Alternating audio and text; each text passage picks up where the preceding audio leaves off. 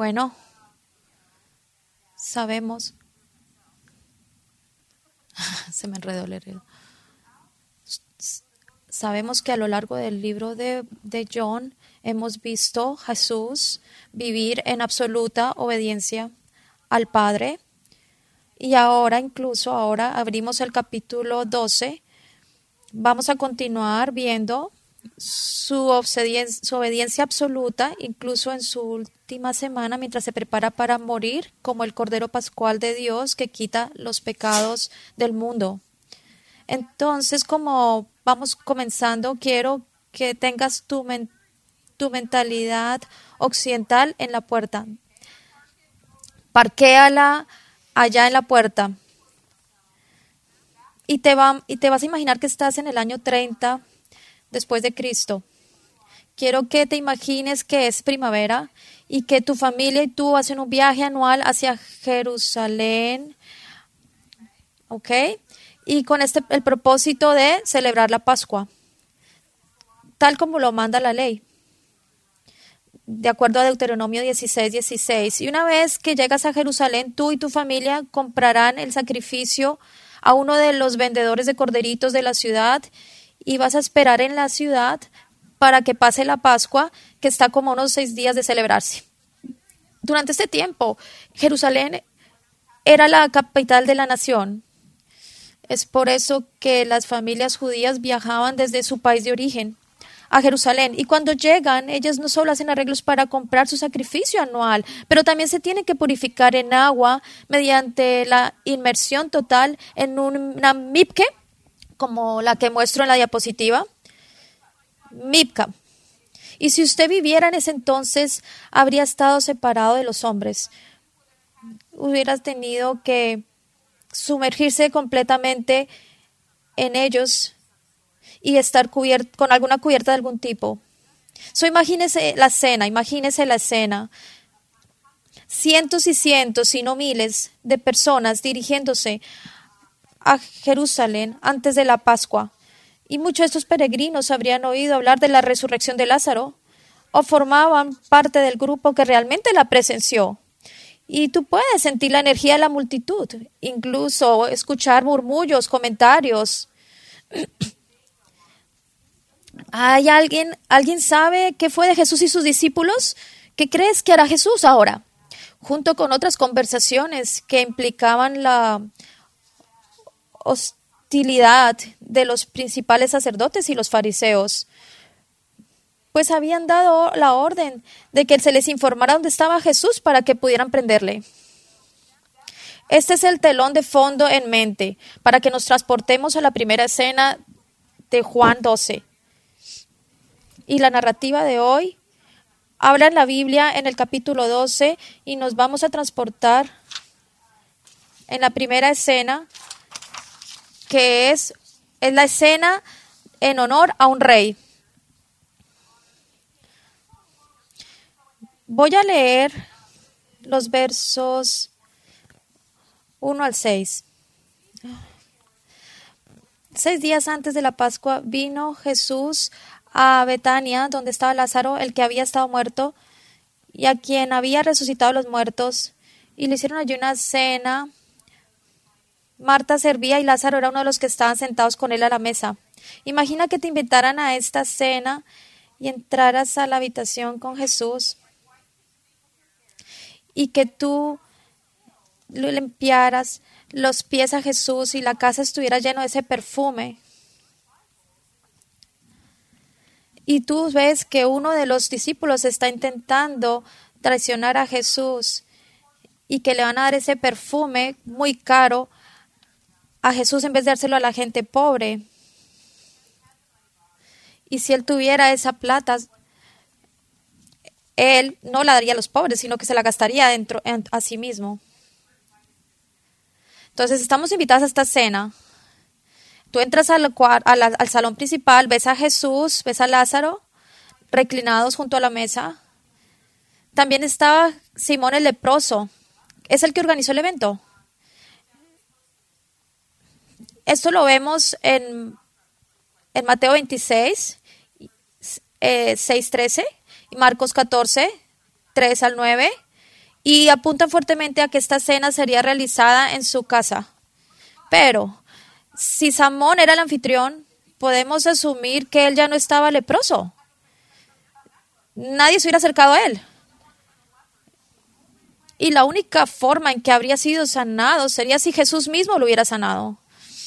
Entonces, mientras te sientas en esta casa y observas esta, esta multitud, tú vas a empezar a observar muchas actitudes diferentes hacia Jesús. Por ejemplo, se nos dice que Marta está sirviendo a Jesús. Ella está participando, sirviendo a otros en la cena.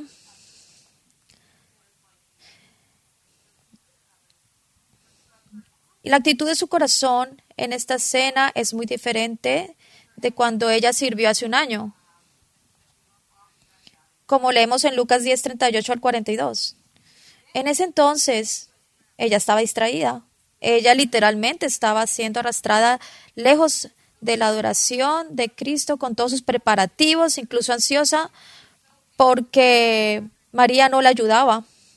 Pero aquí había un problema. Ahora ella está callada y sirviendo a Jesús en amor. A ella le atribuye valor a Jesús cuando le honra a Él y a los demás a través de su servicio. Su corazón en ese momento está modelando su corazón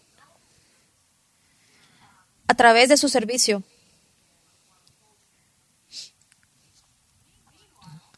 Mientras sirve a su Salvador. Al igual Marta, tiendo a estar ella también está adorando a Jesús con su, con la unción de los pies de Jesús, de un perfume muy costoso. Ello hubiera sido inquietante para los, de, los participantes de la cena porque las mujeres en su cultura no exponían su cabello de esta manera. Era, era más bien un voto de modestia que ellas tenían que hacer con su cabello.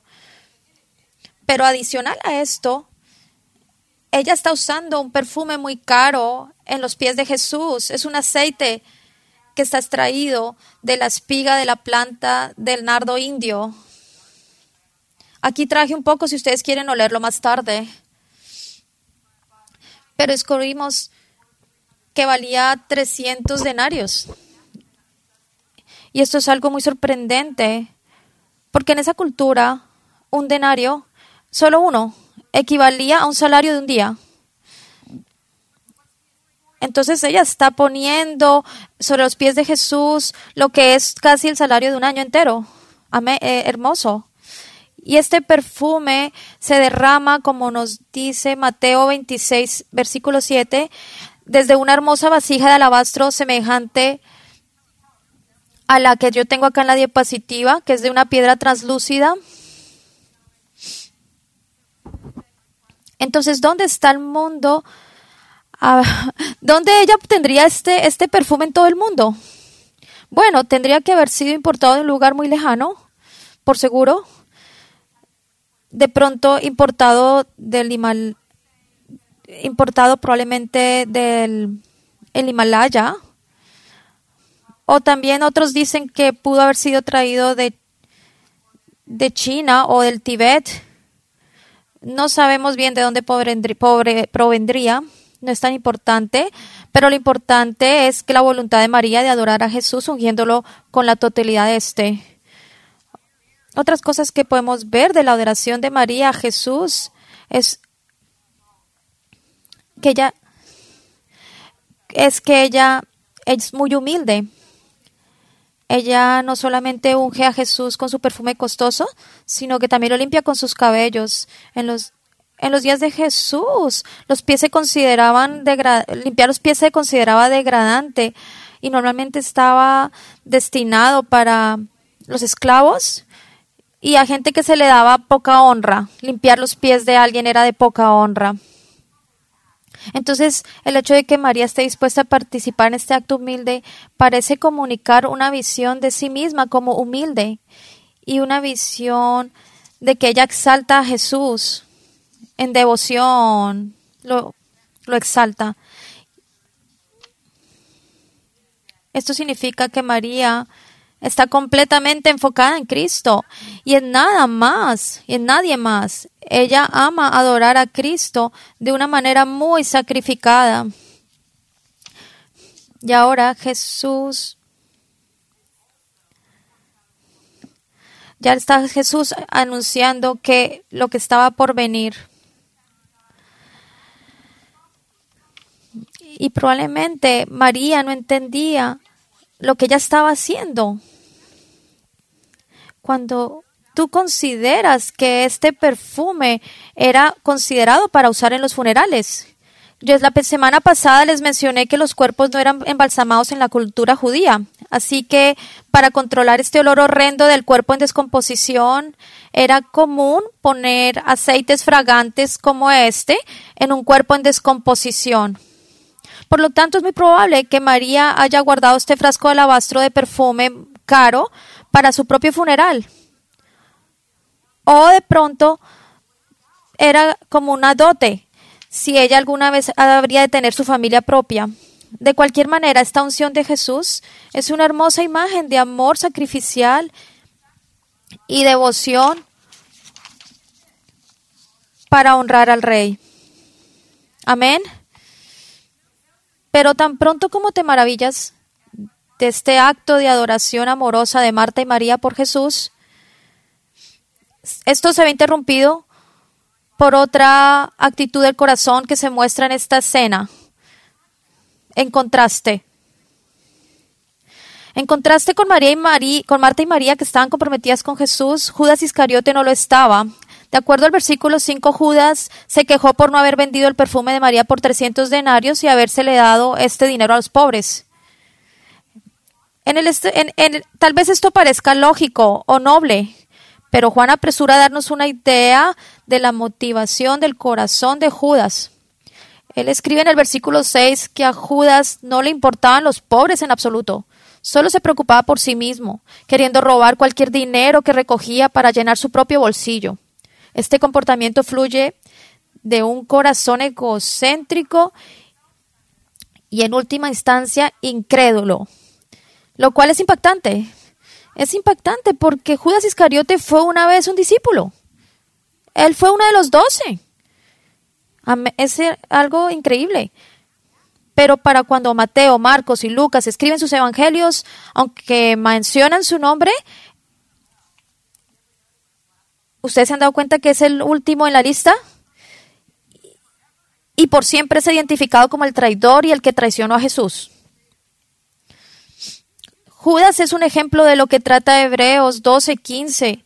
Él es una raíz amarga que habría brotado entre Jesús y los discípulos y que había causado muchos problemas. Entonces, incluso hoy siempre habrá personas como Judas entre el cuerpo de Cristo. En el exterior hablan por hablar y van por el camino. Pero por dentro son amargos, mundanos y egocéntricos. Entonces, los comentarios de Judas en el versículo 5 fueron una horrible intromisión en comparación con los actos de adoración y amor de María y Marta por Jesús. A medida que las mujeres en nuestra nación crecían en su amor ferviente hacia Jesús, podemos ver a Judas con un odio cada vez más creciente hacia Jesús. Y la luz exponía su corazón oscuro e incrédulo. Ahora, debido a que tenemos el beneficio de todo el consejo de Dios, podemos observar la ironía de Juan también al decir que el costoso perfume que María usó con Jesús para ungir a Jesús valía tres veces más que la cantidad de dinero que Judas finalmente obtendría como pago de su traición. ¿Vieron la ironía? Es em, increíble. Y Jesús, que conoce el corazón 100%, defiende las acciones de María en los versículos 7 y 8, cuando le dice a Judas de una manera muy contundente, déjala para el día de mi sepultura guardado esto, porque a los pobres siempre los tendréis con vosotros, mas a mí no siempre me tendréis. Jesús no quiere decir con esto que María apenas había comenzado a ungir a Jesús con algo de aceite y que planeaba guardar el restante para más adelante. más bien, la palabra que Juan usa aquí para guardar significa tenerlo presente. Y lo que es interesante notar es que si María hubiera derramado todo su costoso perfume sobre alguien de su familia que hubiera fallecido, no la hubieran criticado porque esto era muy común en su cultura. Pero en este caso ella derramó todo su costoso perfume sobre Jesús que aún estaba vivo. Entonces Jesús entendió este acto como un anuncio de su propia muerte. Similar a cuando José de Arimetea y Nicodemo vinieron de noche, trayendo una mezcla de mirra y aloe, como de 100 libras de peso para enterrarlo, para embalsamarlo. Y además, a los pobres que tanto preocupaban a Judas, siempre estarían aquí, mucho tiempo después de que Jesús se hubiera ido. Pero no siempre tendrían a Jesús. Jesús les dice esto porque sabe que su cruz y su sepultura están en el horizonte. Entonces en esta escena podemos observar el corazón adorador. ¿Ves el corazón incrédulo? Y a medida que avanzamos al versículo 9, estamos expuestos a otro tipo de corazón.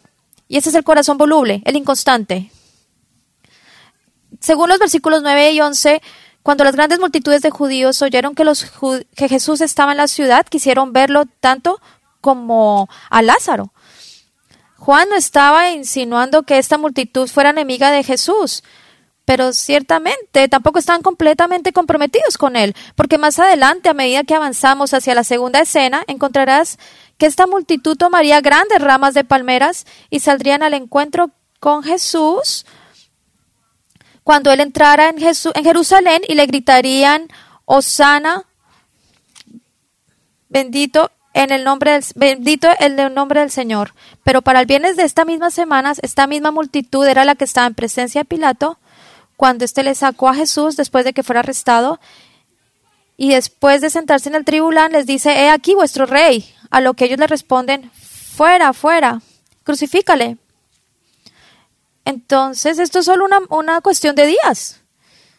¿Qué contraste? ¿Qué contraste? Un, un corazón inconstante es un corazón que tiene su lealtad solo hacia sí mismo. Al terminar este, esta sección, el versículo 10, los líderes se han convertido en piedras de tropiezo para el pueblo. Caen en, ellos caen en la misma categoría que Judas, tienen corazones incrédulos, ya que estaban activamente cerrando el reino de los cielos delante de los hombres. Estos hombres eran impíos y estaban planeando activamente clavar a Jesús en la cruz porque muchas de las personas se estaban convirtiendo en creyentes de él. Entonces, nuestra escena cierra con la adoración devota de María y Marta, el egoísmo y el odio de Judas, el seguimiento falso y superficial de los judíos y las contiguas intrigas y el complot perverso de los falsos líderes de Israel.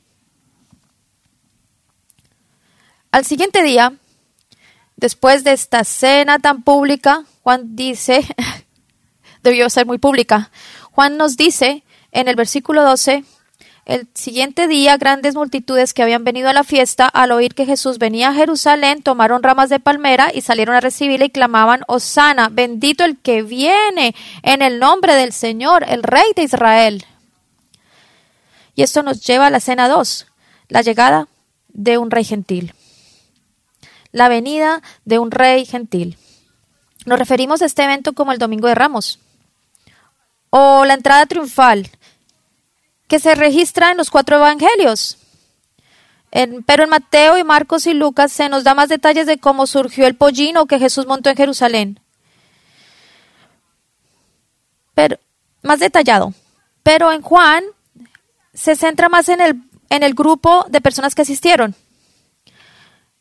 Allí estaba la multitud, la gran multitud, los discípulos, el pueblo que presenció la resurrección de Lázaro de entre los muertos, los fariseos. Ah, algunos griegos que también estaban allí subiendo a la fiesta a adorar. Y dado que la mayoría de nosotros estamos familiarizados con la narración de la entrada triunfal y pudimos disfrutar de su estudio por nuestra cuenta la semana pasada, pensé que sería interesante examinarlo a través del lente de las reacciones de todos los diversos grupos que asistieron. ¿Y cómo reaccionaron? Empecemos con la reacción de las multitudes. La reacción de las multitudes. La mayoría de los eruditos creen que la unción de Jesús tuvo lugar después de que concluyó el sábado, lo que colocaría la entrada triunfal presumiblemente el domingo. De ahí que se llame el Domingo de Ramos. Digo presumiblemente porque algunos eruditos como nuestro pastor John y mi colega el doctor Will Barner creen que fue el lunes. Pero como digo el doctor Barner el otro día, el lunes, él dijo, el lunes de Ramos no siempre funciona como nuestro entendimiento tradicional. De todos modos, durante este tiempo, ya sea domingo o lunes, si, si tú estuvieras allí con tu familia, ya se estaría reuniendo en Jerusalén durante esta semana festiva con miles de personas más. Entonces, cuando dice que es una gran multitud, quiere decir que es inmensa. Y cuando esta gran multitud oyó que Jesús venía y salieron a verlo mientras se acercaba a la ciudad, entonces la multitud toma ramas de palma y comienza a gritar, Osana, bendito el que viene en el nombre del Señor. En caso de que te preguntes si las palmeras crecen en Israel, definitivamente lo hacen. Mira la, figura que a tu izquierda, por ejemplo. Esa palmera se cultivó a partir de una semilla de dos mil años que se descubrió en Masada, que es una antigua fortaleza en Israel sobre el Mar Muerto. Por lo tanto, ellas eran y siguen siendo abundantes. Pero el ondear las ramas de palmeras está típicamente conectado con la fiesta de los tabernáculos. Cuando la gente se regocijaba ante el Señor en el tiempo de la cosecha en otoño. Pero con el tiempo, el uso de las palmas se convirtió en un símbolo para Judea durante el tiempo de Jesús e incluso se encontró en monedas romanas. Todo esto te lo cuento para contarte que ondear, el ondear de las ramas de palmas ya no estaba restringido solo a un festival determinado. Más bien se usó para periodos de regocijo y a menudo para dar la bienvenida al hogar al, al héroe que volvía de la batalla. Y mientras considero el contexto de lo que está pasando en esta escena, creo que la gente puede haber tenido esto último en mente, lo que significa que estaban reconociendo a Jesús como una especie de héroe conquistador. Recuerda, no hace mucho tiempo Jesús había resucitado a Lázaro de entre los muertos. Entonces, la perspectiva de la multitud es solo es, es de un libertador poderoso que solamente podría hacer esto. Y ellos estarían pensando, el Redentor ha llegado y mientras ellos agitan las ramas con la gran anticipación a medida que Jesús entra en Jerusalén, dicen Osana, que en hebreo significa da la, salvación, la salvación ahora. Da la salvación ahora. Esa fue la bendición que la multitud estaba pronunciando sobre Jesús de su propio libro de oración, que se llama Elel. En el Jalel ellos recitan las oraciones de Salmo 113 al 118 en sus festividades judías vemos que esta proclamación de la multitud viene realmente del Salmo 118, versículo 25 y 26, que dice, Oh Jehová, sálvanos ahora, te ruego, te ruego, oh Jehová, que nos hagas prosperar ahora. Bendito el que viene en el nombre de Jehová, desde la casa de Jehová os bendecimos. Recuerda, ¿recuerdas cuando te dije, tienes que dejar tu mentalidad occidental en la puerta? Esto porque para una persona judía solo se entenderían el versículo 27 del Salmo 118 desde el punto de vista mesiánico. Es decir, el que viene en el nombre del Señor es el Mesías mismo. Entonces, en consecuencia, la reacción de la multitud en el versículo 13 es la de pronunciar una bendición sobre aquel que viene en el nombre del Señor, a quien creen y hasta dicen que es el Rey de Israel.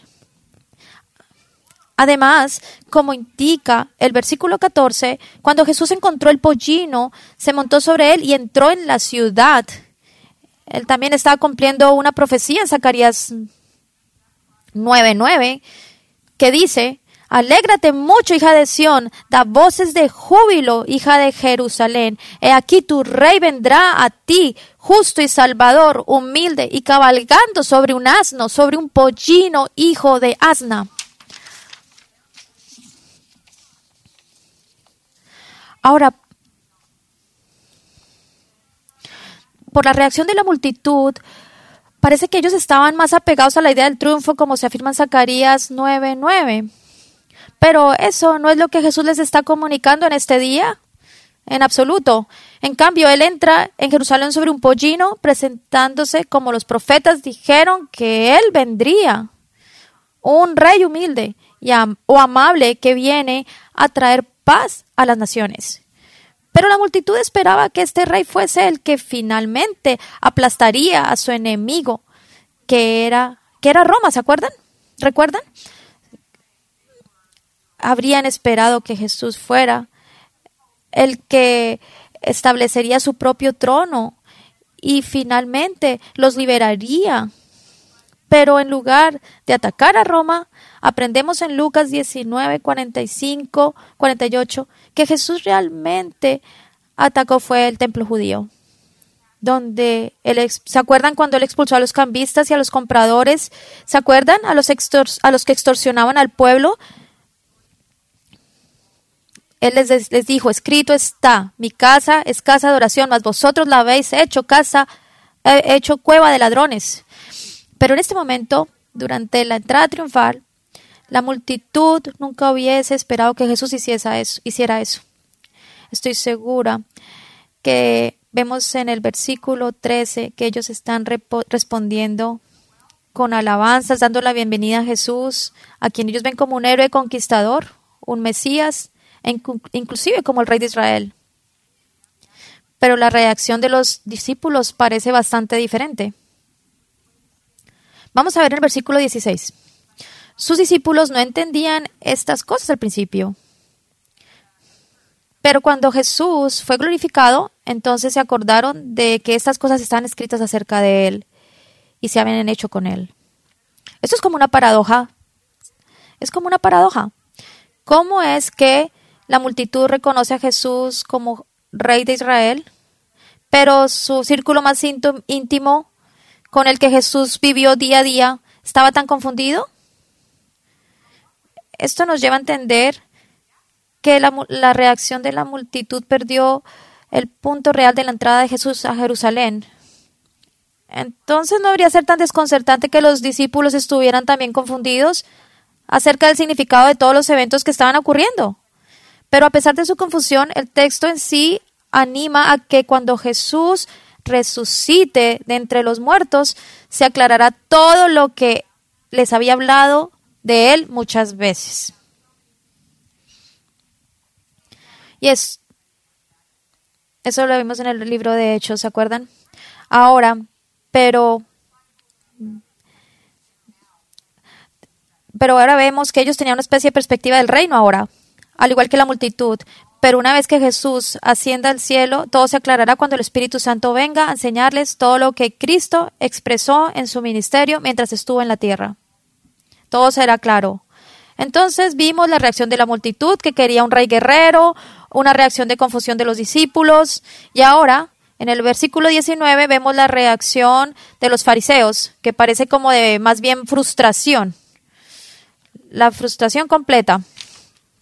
No hay noticias nuevas aquí.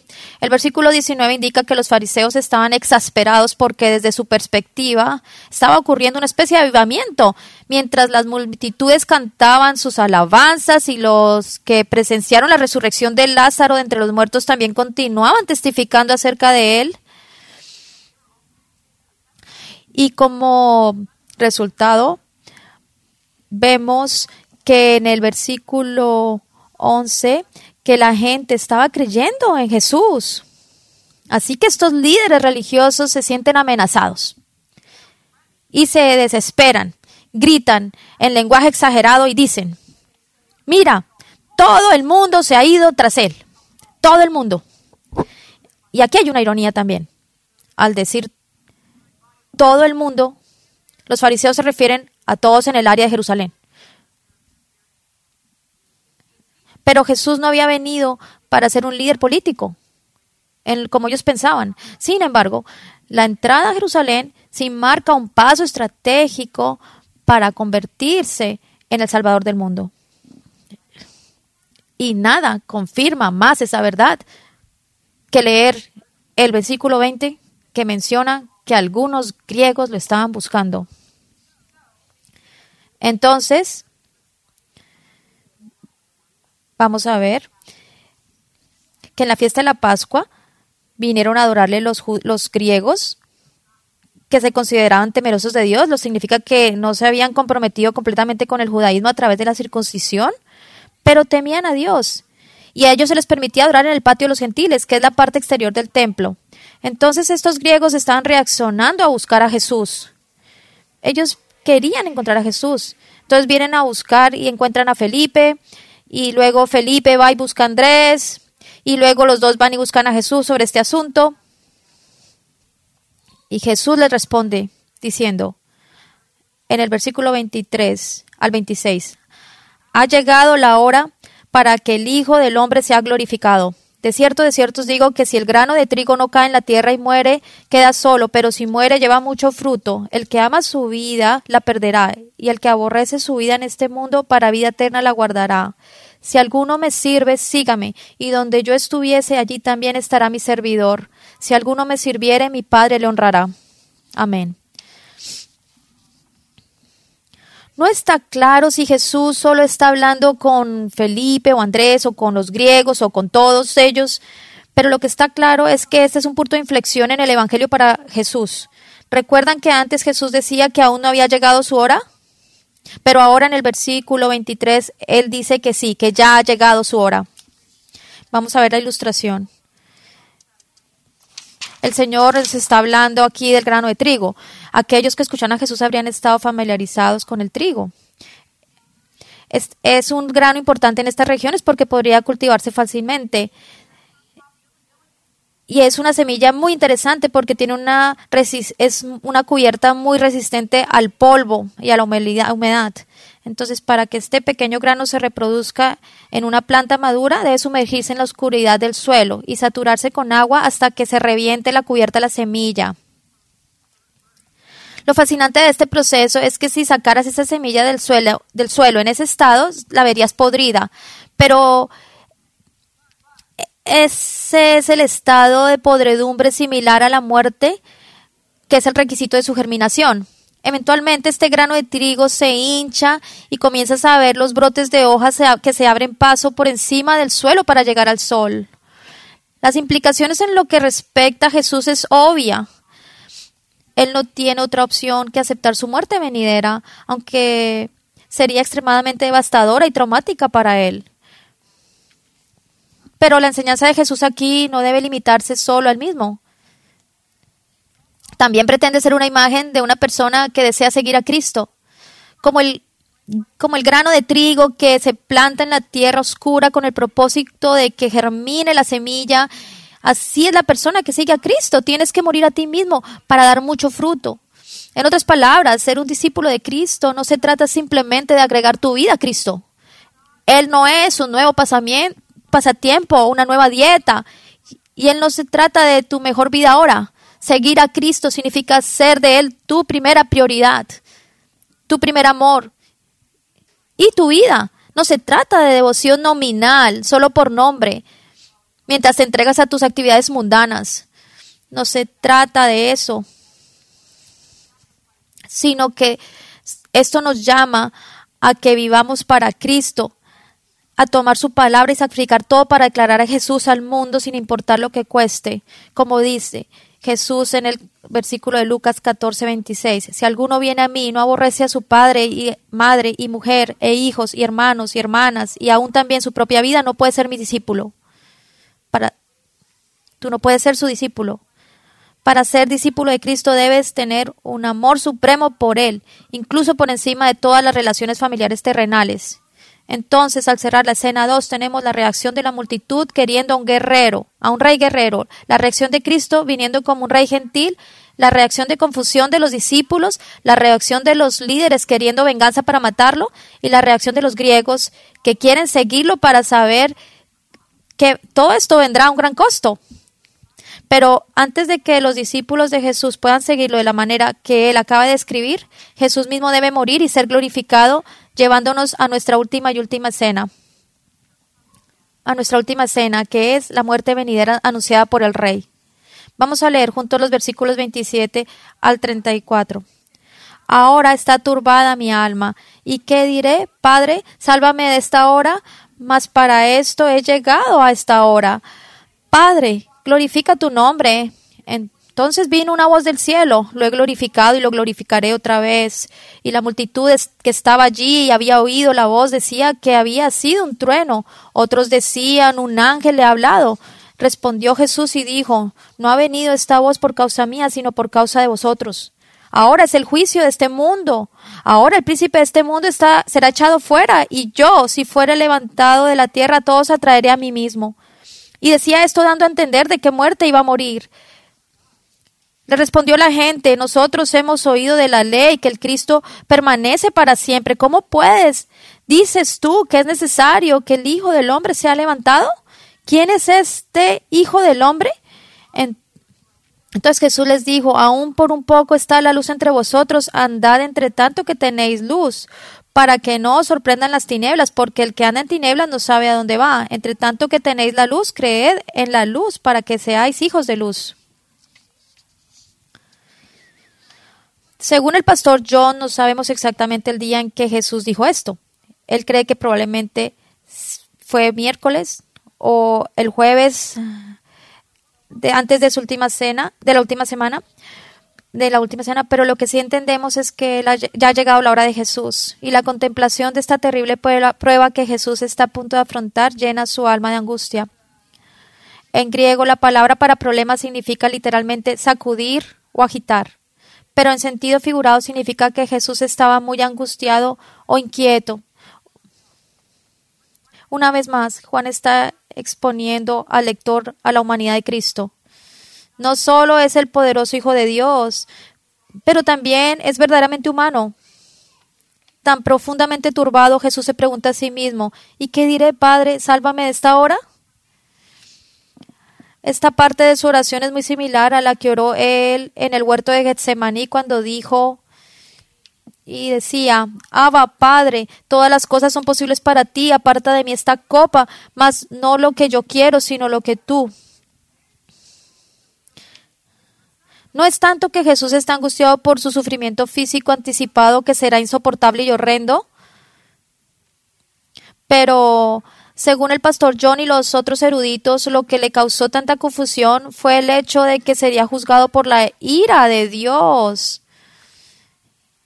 y condenado por los pecados de los, los pecados pasados, presentes y futuros de los que creen.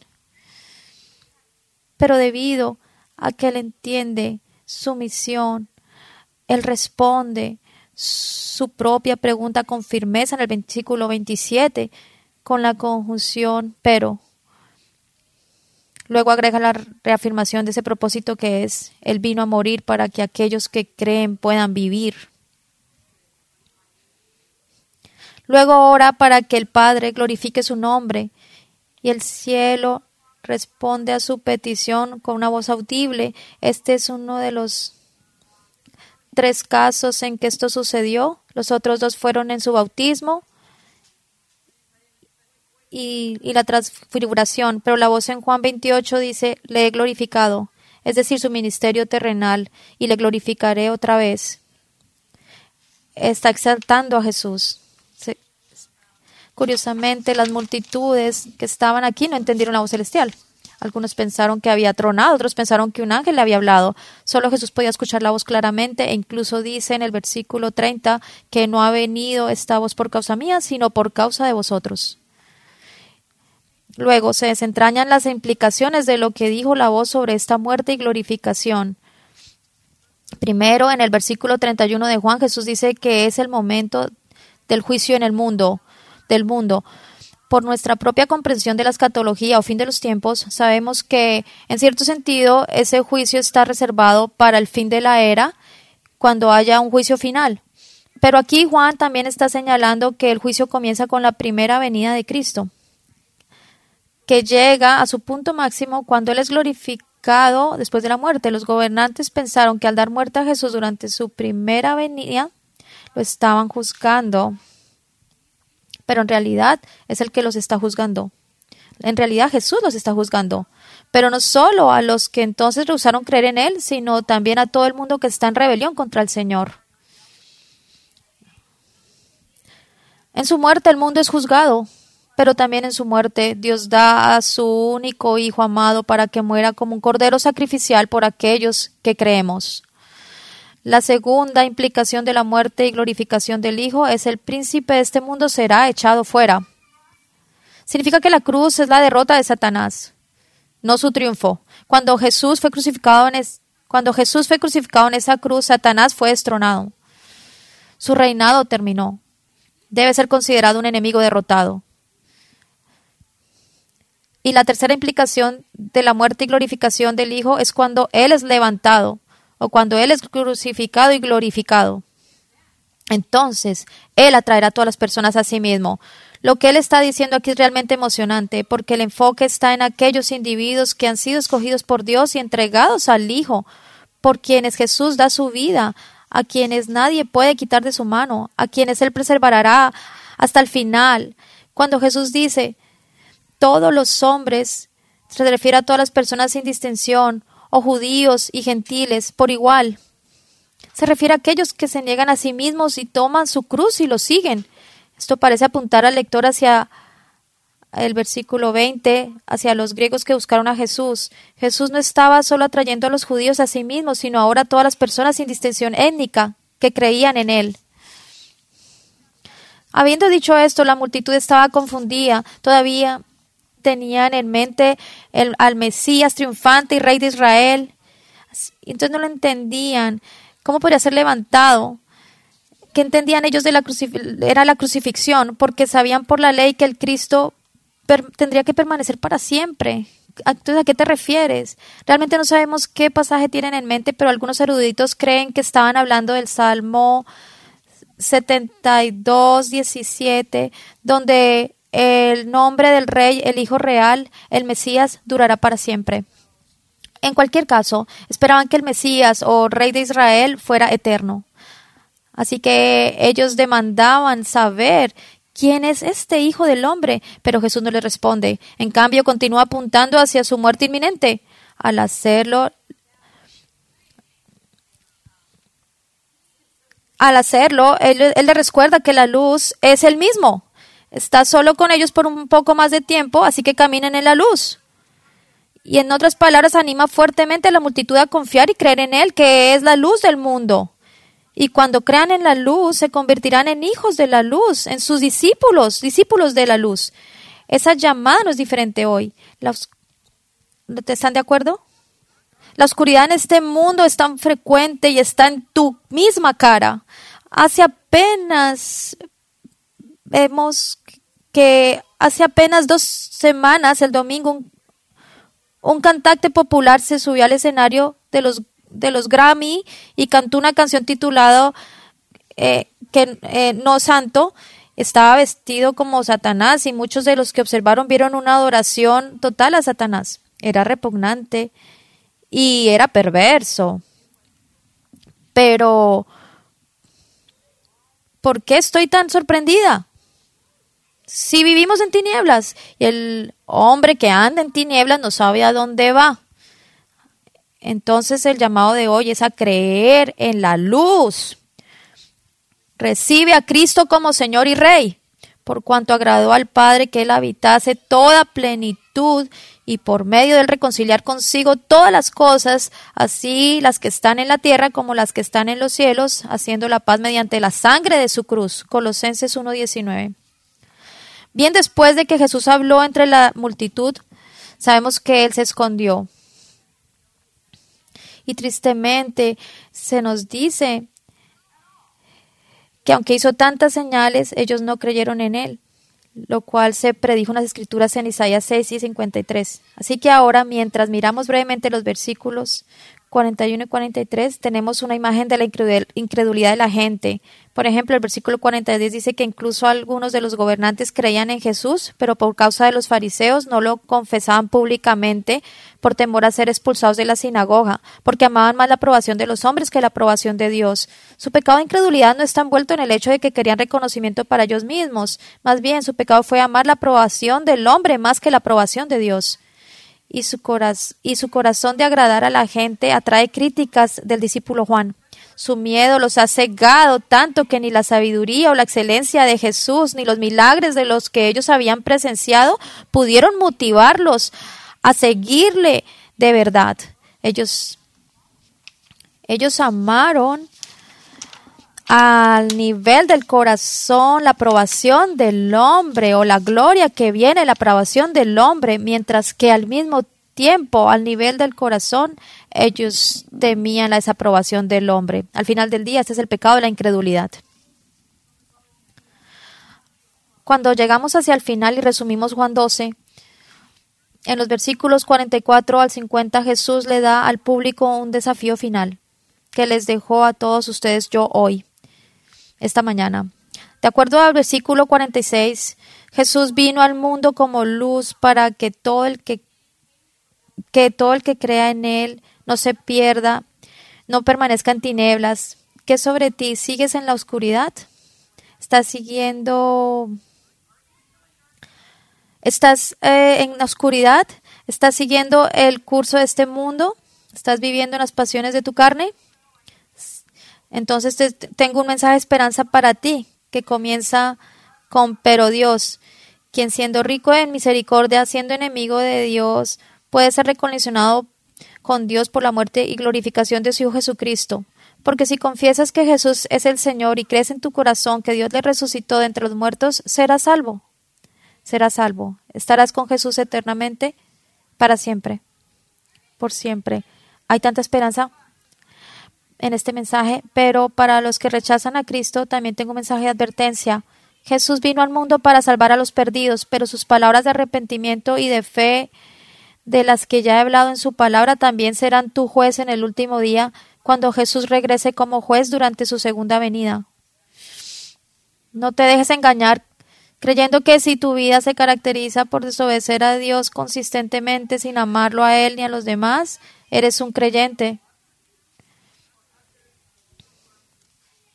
Dios es claro en su palabra que si dices que tienes comunión con Él estando en tinieblas, mientes y no practicas la verdad y la, y la ira de Dios permanece sobre ti.